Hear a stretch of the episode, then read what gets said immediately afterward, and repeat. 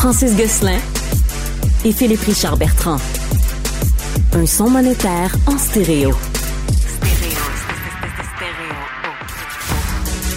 Prends pas ça pour du cash. On est rendu à la partie qu'on aime vraiment, moi euh, et, Francis, c'est le fun fact économique. Alors, c'est quoi le fun fact Fun cette fact semaine? économique, la théorie des fenêtres brisées. Bon, c'est euh, une ça théorie économique qui a été développée au 19e siècle par un économiste français, Frédéric Bastiat. Et ça va comme suit. Imagine une belle journée ensoleillée dans la ville. Il y a un enfant qui joue à la balle et il lance une balle dans les airs et ça casse la vitre de la boulangerie ou de ta maison, peu importe.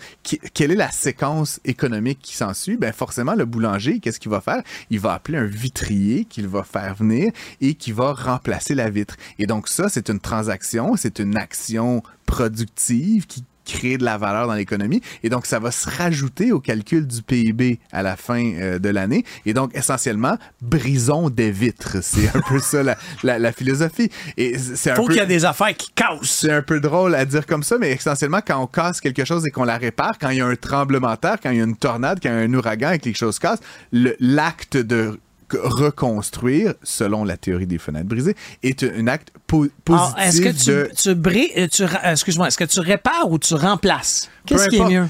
les deux, c'est mieux? L'action de l'ac- l'action économique qui consiste à reconstruire la maison détruite ou à remplacer la fenêtre brisée est une action qui a, qui a un apport positif au PIB. Par contre, euh, cette théorie-là a été démantelée de toutes ces façons.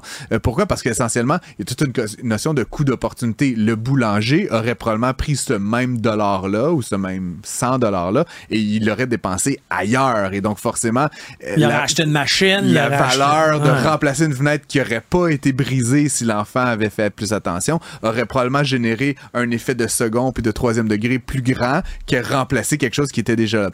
Il y a quelque chose de particulier là-dedans qui est comme une déclinaison de la théorie des fenêtres brisées puis je vous laisse là-dessus mais essentiellement c'est un truc qui est un peu frappant puis bon on pourrait avoir des grands débats éthiques mais savais-tu que dans notamment le calcul du PIB puis surtout aux États-Unis où c'est très privé le- l'industrie de la prison contribue énormément au PIB américain. Et donc plus il y aura de prisons plus il y aura de richesse mais il y a quelque chose Emprisonnons tout le monde. mais c'est ça, mais tu comprends que c'est là fou. où, ultimement, c'est là la, contradiction un peu dans la théorie des fenêtres brisées.